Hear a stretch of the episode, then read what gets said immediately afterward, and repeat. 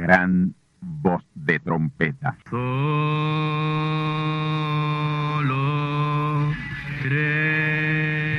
Saludos amigos y hermanos radioyentes. Están ustedes en sintonía con la audición radial Gran Voz de Trompeta, con el mensaje final de Dios al mundo, a la iglesia y a su pueblo escogido.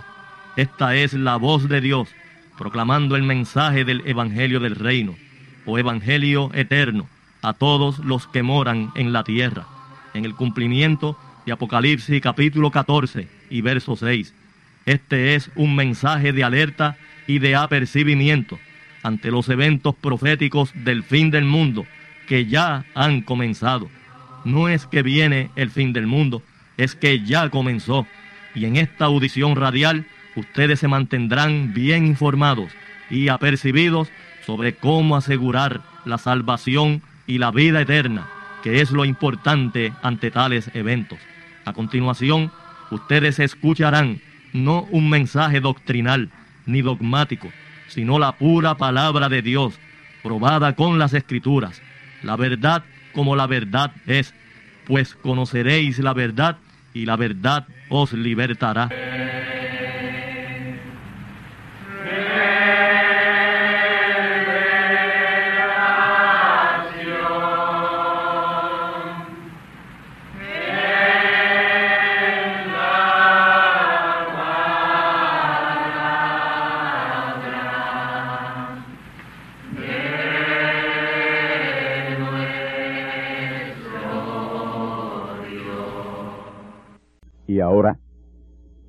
Conmigo a la palabra de Dios. Apocalipsis, capítulo 19, versículos 11 al 16.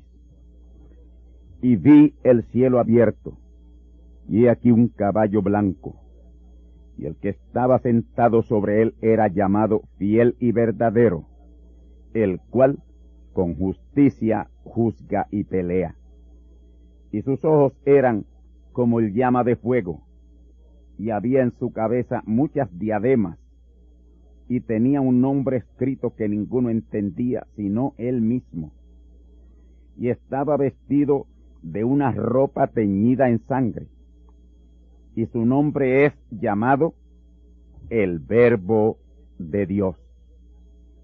Y el ejército que están en el cielo le seguían en caballos blancos vestidos de lino finísimo y blanco y limpio. Y de su boca sale una espada aguda para herir con ella a las gentes. Y él los regirá con vara de hierro. Y él pisa el lagar del vino del furor de la ira del Dios Todopoderoso. Y en su vestidura y en su muslo tiene escrito, este nombre, Rey de Reyes y Señor de Señores. En esta ocasión estaré disertando en torno al tema el verbo de Dios encarnado. El verbo de Dios encarnado. Amigos y hermanos, este capítulo 19 de Apocalipsis contiene las dos últimas manifestaciones de la palabra, la palabra encarnada. La primera manifestación de la palabra no está en este libro de Apocalipsis, sino en los evangelios, Mateo, Marcos, Lucas y Juan. Apocalipsis 19, versículos 1 al 10. Ahí está la segunda manifestación de la palabra en el ministerio del profeta Branham, al igual que en Apocalipsis capítulo 10, versículos 1 al 7. Y en Apocalipsis 19, 11 al 21, ahí está la tercera manifestación de la palabra, que es la verdadera manifestación plena de la palabra, al igual que en Apocalipsis 10, 8 al 11. Es por eso que en Apocalipsis capítulo 19 y verso 13, su nombre es llamado el verbo de Dios. Y eso quiere decir que ese mensajero será el verbo de Dios o el hombre palabra. Tiempo en que la palabra en pleno será manifiesta, porque han habido ya dos manifestaciones de la palabra y esta será la tercera. Y con la tercera es que toda la palabra viene a ser manifiesta. Y por eso, este mensajero final, que trae la tercera etapa de la palabra, y que por supuesto con las dos que han sido traídas ya, y esta tercera es la manifestación de la palabra en pleno. Por eso, hoy será que el Señor será manifestado plenamente en Manuel o completamente en Manuel. En la primera venida de la palabra o primera venida de Cristo fue en Manuel, con nosotros la palabra. En la segunda venida de Cristo fue en Manuel, con nosotros la palabra. Pero en esta tercera venida de Cristo será con nosotros Emmanuel plenamente, con nosotros completamente Emmanuel. Ahora, esas etapas de ministerio, la segunda y la tercera, ya que la primera etapa de la palabra fue en la primera etapa de la semana 70. El ministerio mesiánico del Señor Jesús fue manifiesto en esa primera etapa de la semana 70 de Daniel, que fue a la vez traída ahí la primera etapa de la palabra. Pero la palabra es traída o manifiesta en tres etapas. Se manifiesta la primera, gran bendición, pero el trabajo no está completado. Se manifiesta la segunda etapa, gran bendición, maravilloso, pero la obra no está completada. Todo es completado y consumado cuando la tercera etapa de la palabra es traída. Sabemos que la semana 70 de Daniel, o sea, los últimos siete años de las setenta semanas o los cuatrocientos noventa años, esa semana setenta es la última de las setenta semanas y es una semana mesiánica, es la más importante de esas setenta semanas y es una semana de ministerio mesiánico que la cumplen tres mensajeros en tres etapas distintas de ministerio. Tres años y medio de ministerio mesiánico de Jesús. Dos años, diez meses de ministerio mesiánico con Branham. Y ocho meses o 240 días de ministerio mesiánico del último de esos tres mensajeros. Y esas tres etapas de ministerio en esa semana 70 abarcan la redención que es en tres etapas. Redención del espíritu y del alma, hecha por el Señor Jesús reclamación de la redención del espíritu y del alma, hecha por el profeta mensajero Branham, y la redención del cuerpo, redención física, la redención del cuerpo, Romanos 8:23. Y ahí es donde será consumada la redención o el plan de redención. Ahora, en Apocalipsis capítulo 19, solo están los ministerios de los dos profetas mensajeros finales. Un ministerio de mil veinte días en la plenitud de la palabra y un ministerio de 240 días en plenitud de la palabra. Esa es la parte final, mil veinte días. El segundo de los dos mensajeros finales y 240 días el tercero de esos dos mensajeros finales. Porque ya como he dicho, son tres mensajeros mesiánicos de esa semana 70 de Daniel, que es una semana mesiánica. Ahora, Apocalipsis 19, 1 al 10. Ahí ministra el primero de los dos testigos, que es el segundo de esos tres mensajeros asignados al ministerio de esa semana 70, la cual es una semana mesiánica, ministerio mesiánico con Jesús, Branham y el que estamos esperando. Y del versículo 11 hasta el versículo 21 es ministerio del segundo de los dos profetas mensajeros finales, el que consuma la redención. En Apocalipsis 19.1 dice, después de estas cosas oí una gran compañía en el cielo, edad celestial, la edad de la palabra, que decía, aleluya, salvación y honra y gloria y potencia al Señor nuestro Dios después de las cosas que comienzan a suceder en el capítulo 18.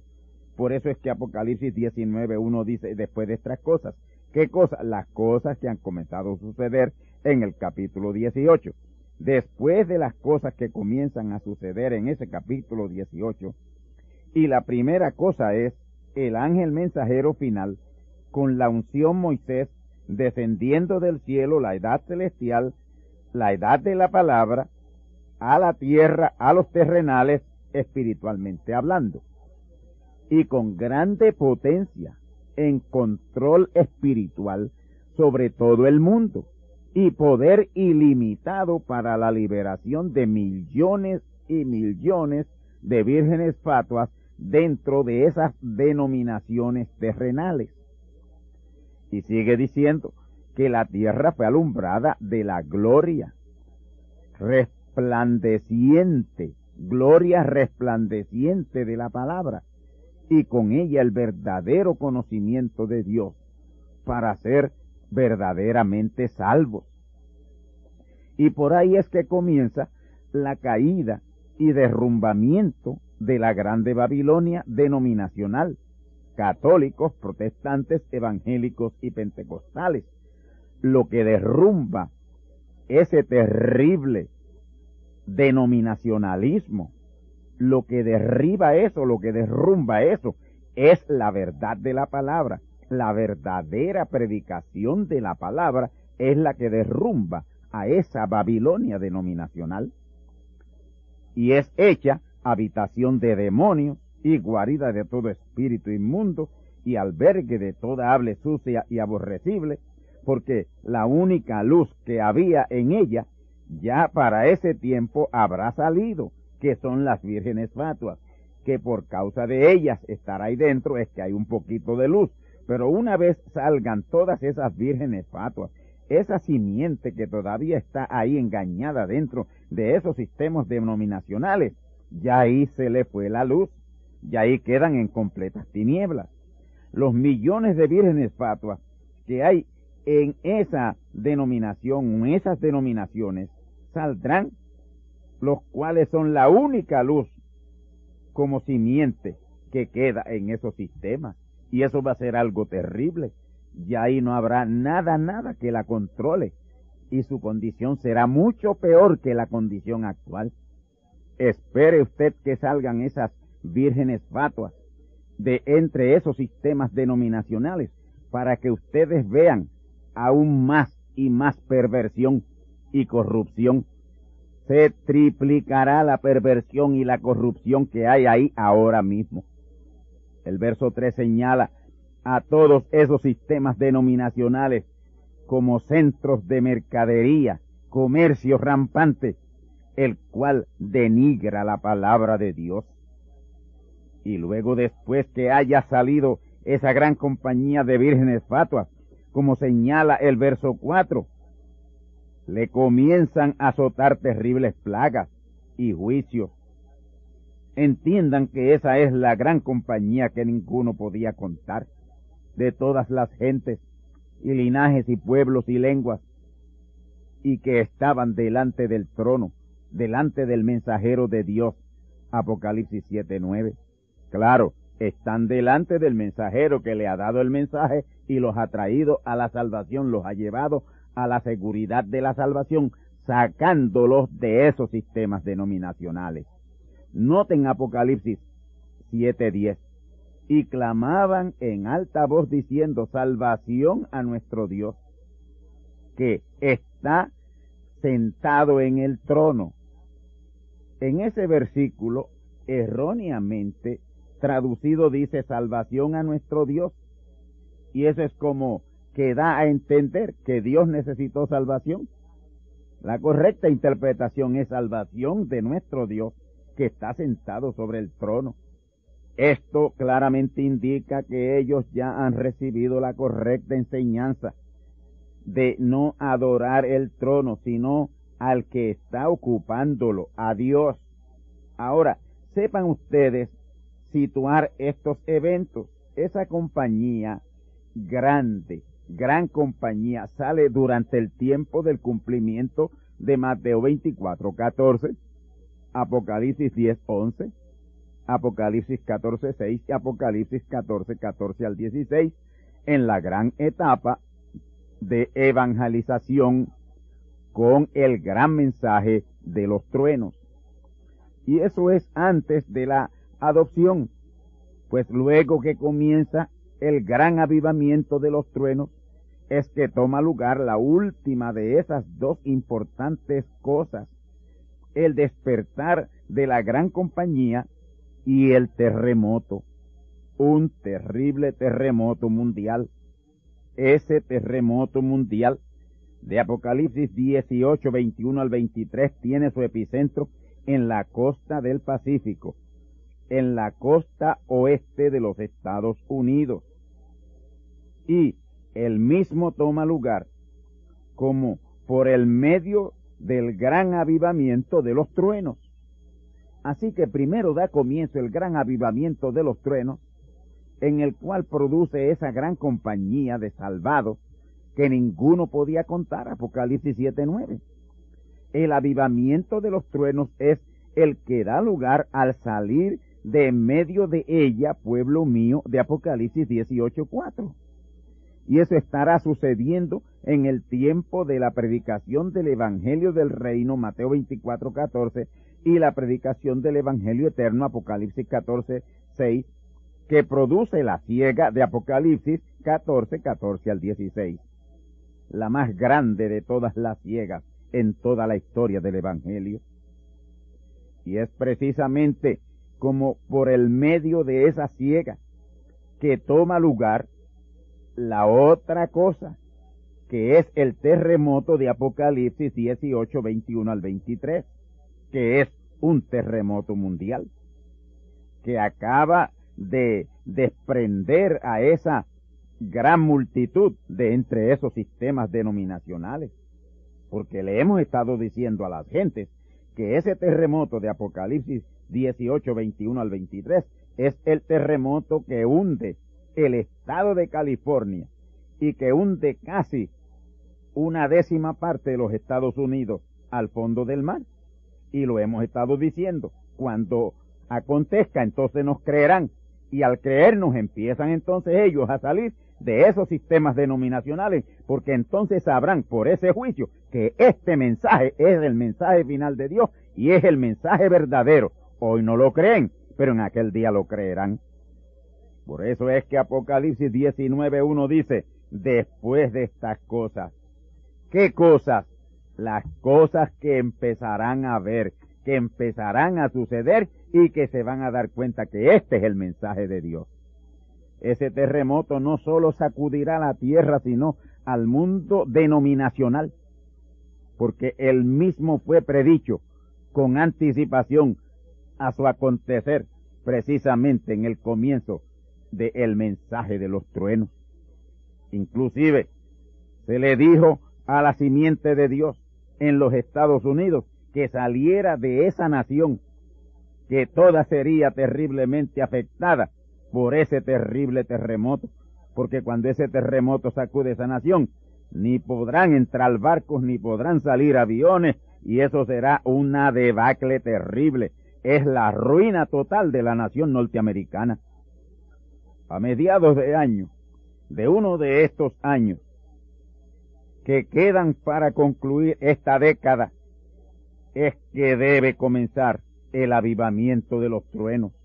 Y por el mes de septiembre de ese mismo año, le debe llegar el mensajero y el mensaje de regreso a la nación norteamericana. Y esto yo lo baso en una profecía del ángel mensajero Branham, la cual dio a luz pública en el mensaje titulado Shalom. Él dijo, en el tiempo de la ciega, en uno de estos años venideros, el Mesías entrará por Phoenix, Arizona, y en la Navidad de ese mismo año, el mes de diciembre, la novia se habrá ido. Lo de que se habrá ido la novia, no hay duda de que el profeta se está refiriendo a la adopción. Será adoptada la novia. Por eso yo entiendo que la adopción tomará lugar. Tomará lugar en un mes de diciembre de alguno de estos años que quedan de esta década de los noventa o por los alrededores.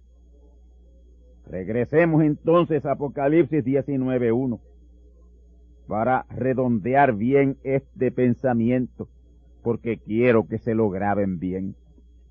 Después de estas cosas oí una gran voz de gran compañía en el cielo, que decía, aleluya, salvación y honra y gloria y potencia al Señor Dios nuestro.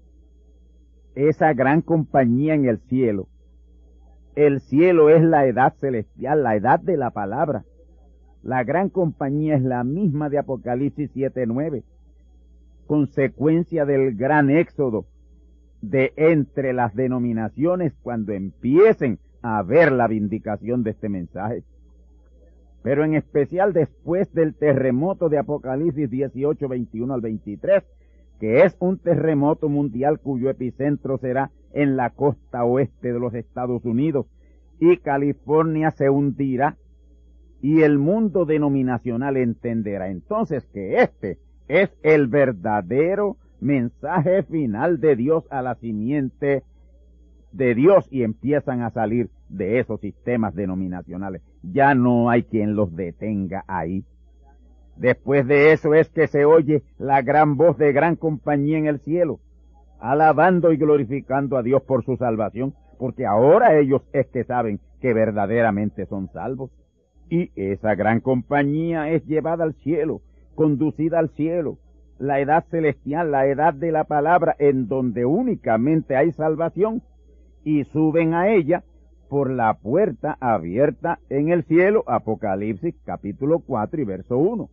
Ya en el verso 2 está tomando lugar el juicio de la grande ramera, que es todo sistema denominacional, la bestia y su imagen. Apocalipsis 19, 2, escuchémoslo, porque sus juicios son verdaderos y justos, porque él ha juzgado a la grande ramera, que ha corrompido la tierra con su fornicación, y ha vengado la sangre de sus siervos de la mano de ella. Eso será en el tiempo de los ocho meses restantes de la semana setenta de Daniel y seguirá por todo el tiempo de los mil doscientos y sesenta días de la grande tribulación.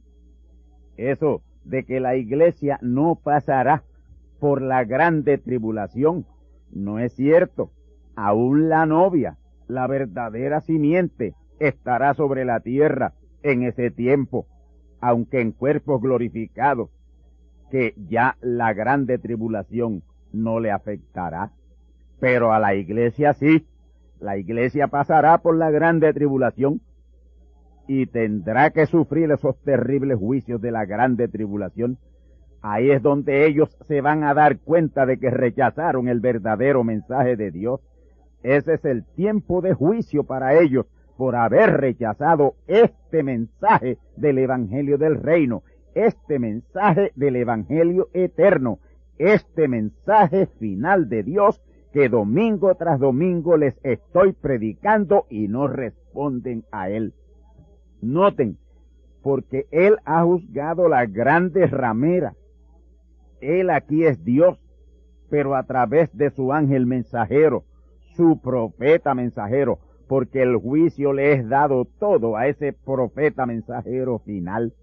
A ese será que se tendrán que encarar todos estos sistemas denominacionales. Y en la parte final de ese versículo dice que la ramera, que es la misma grande Babilonia, todo sistema denominacional, han corrompido la tierra con su fornicación y adulterio de la palabra.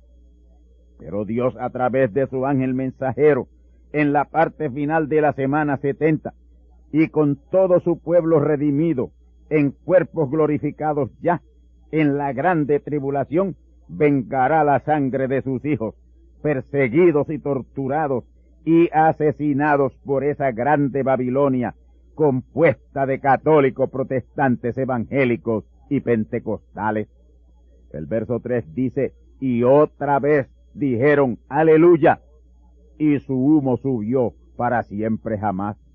Eso significa una adoración eterna de un pueblo eterno para un Dios eterno con su nombre nuevo y eterno ya manifiesto en este tiempo. En el verso 4, los veinticuatro ancianos y los animales o criaturas se postraron en tierra y adoraron a Dios que estaba sentado sobre el trono diciendo, Amén, aleluya.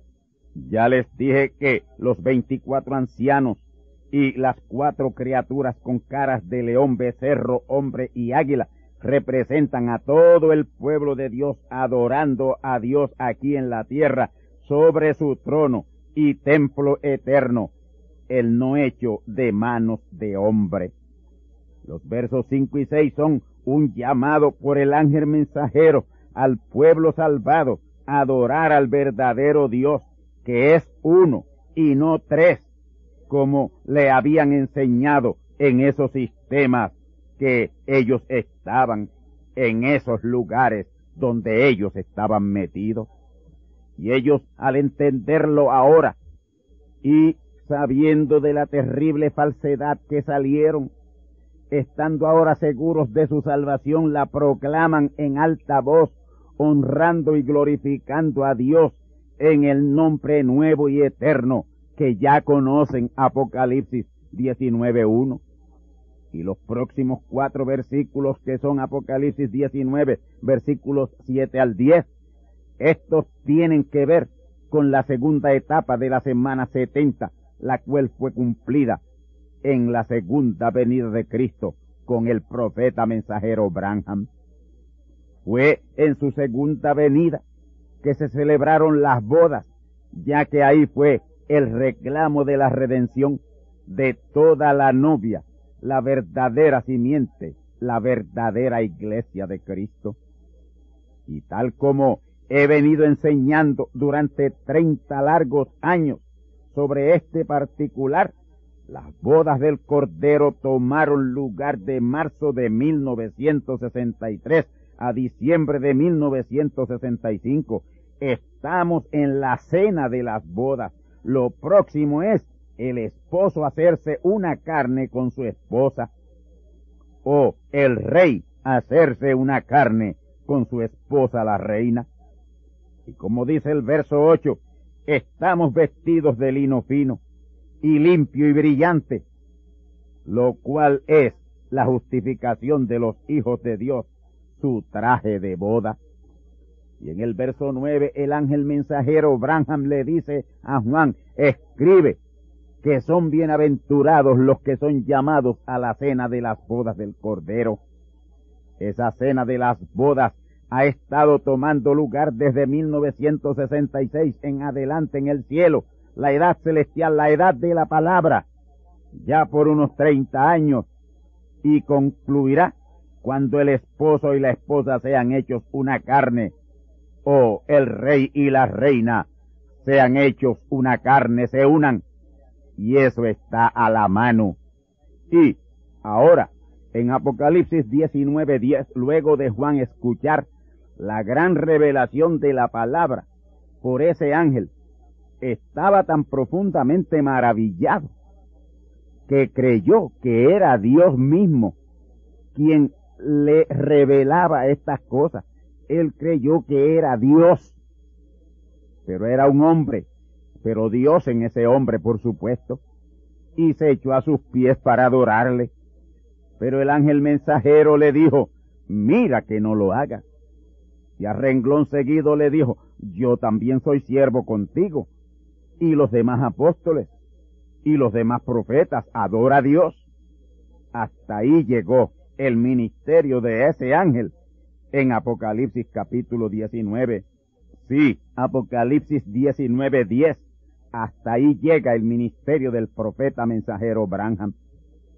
El resto del capítulo es ministerio del ángel mensajero final, quien cumple la tercera etapa de la semana 70 de Daniel en la tercera y final venida de Cristo.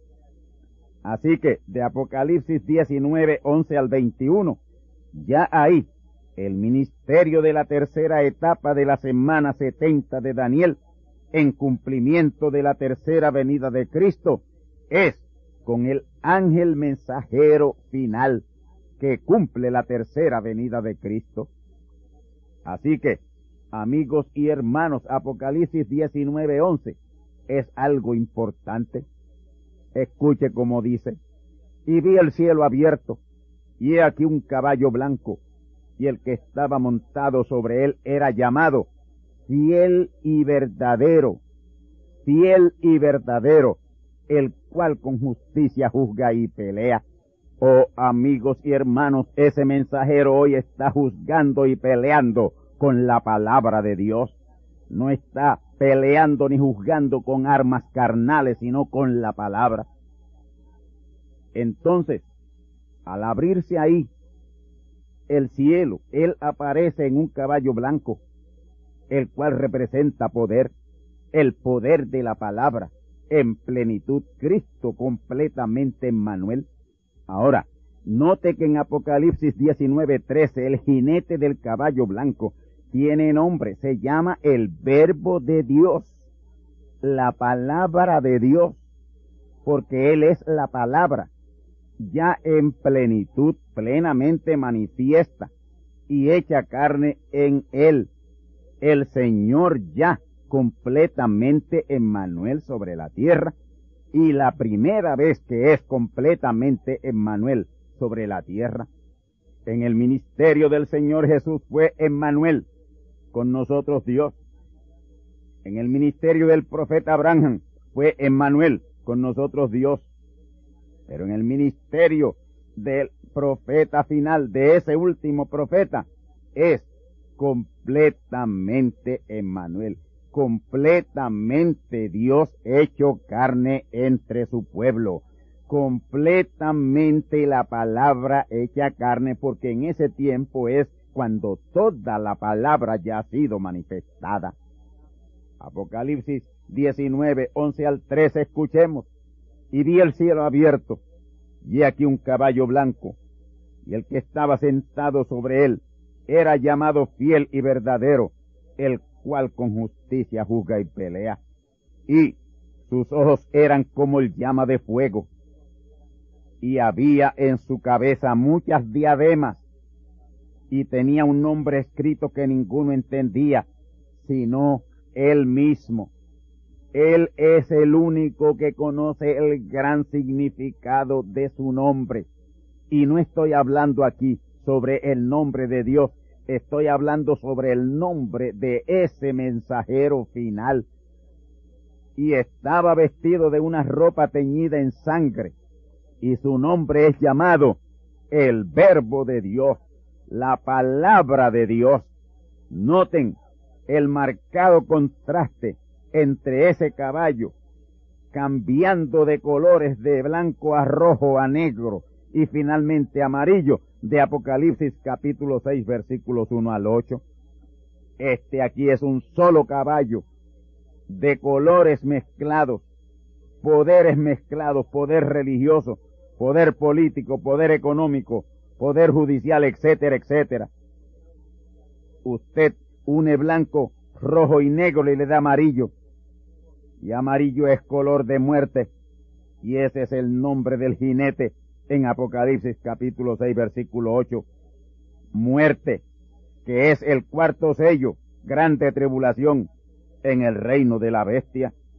El tiempo más terrible que jamás ha existido sobre la tierra o que existirá sobre la tierra es ese tiempo cuando el sexto sello entrará en acción.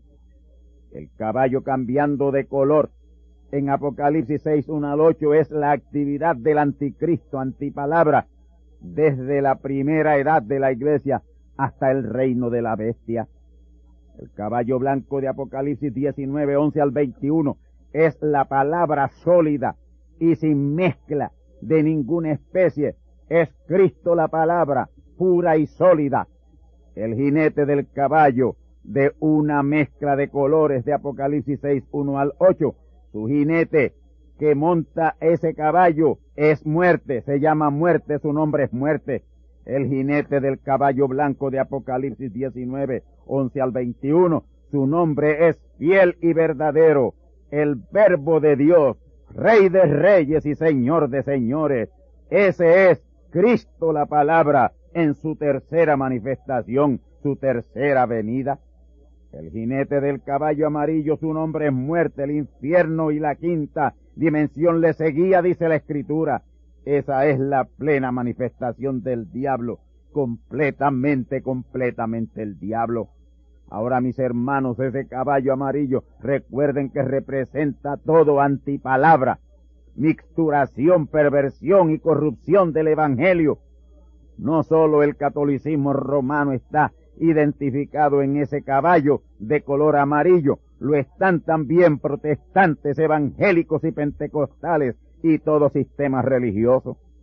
Y ahora mismo el jinete de ese caballo amarillo está cabalgando el mundo en misión de paz, pero la profecía dice, y con su sagacidad hará prosperar el engaño en su mano, y en su corazón se engrandecerá, y con paz destruirá muchos, y contra el príncipe de los príncipes se levantará, mas sin mano será quebrantado. Daniel 8:25. Noten que es un sagaz engañador, un engrandecido, un destructor, que se levantará contra Dios, que en ese tiempo estará encarnado en un hombre, un profeta, siendo ya ahí en esa manifestación completamente Manuel. Pero sin mano será quebrantado, será quebrantado por la palabra, que es esa espada aguda que sale de su boca. Oh amigos y hermanos, yo espero que ustedes hayan notado con claridad meridiana el muy marcado contraste entre el caballo de mezcla de colores del capítulo 6 de Apocalipsis y el caballo sólido de color sólido blanco de Apocalipsis capítulo 19. Oh amigos, el jinete del caballo blanco de Apocalipsis capítulo 19 tenía por nombre fiel y verdadero, justiciero. Su nombre también era llamado el verbo de Dios, la palabra de Dios. Él es la palabra, la palabra ya en plenitud manifiesta. En Jesús fue la palabra, en Branham fue la palabra, y en el jinete que cabalga la senda por tercera vez será la palabra, pero esta vez, esta tercera vez, completamente la palabra, el verbo de Dios encarnado. Amén. Y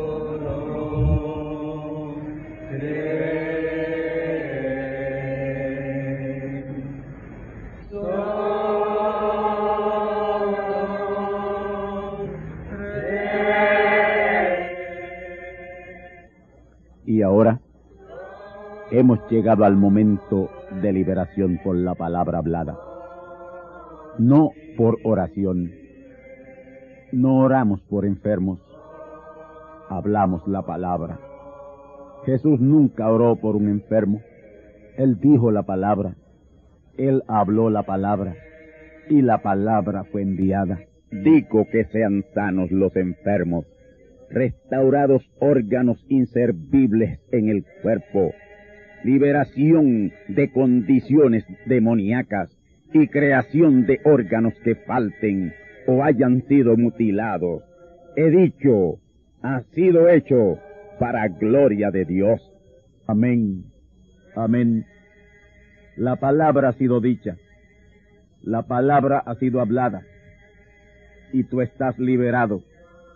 Da gracias a Dios por tu liberación. Y ve y cuéntale a otro lo que Dios ha hecho por ti.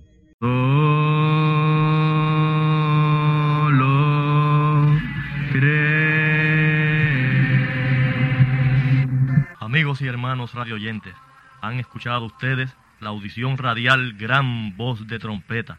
Y nuestra dirección postal es Gran Voz de Trompeta, apartado 1630, Canóbanas, Puerto Rico, 00729. Una vez más, Gran Voz de Trompeta, apartado 1630, 1630, Canóbanas, Puerto Rico, 00729. Les invitamos muy cordialmente para que escuchen estas conferencias proféticas y sean apercibidos ante los eventos del fin del mundo que ya comenzó. Les deseamos pues ricas bendiciones en Cristo el Señor. Amén.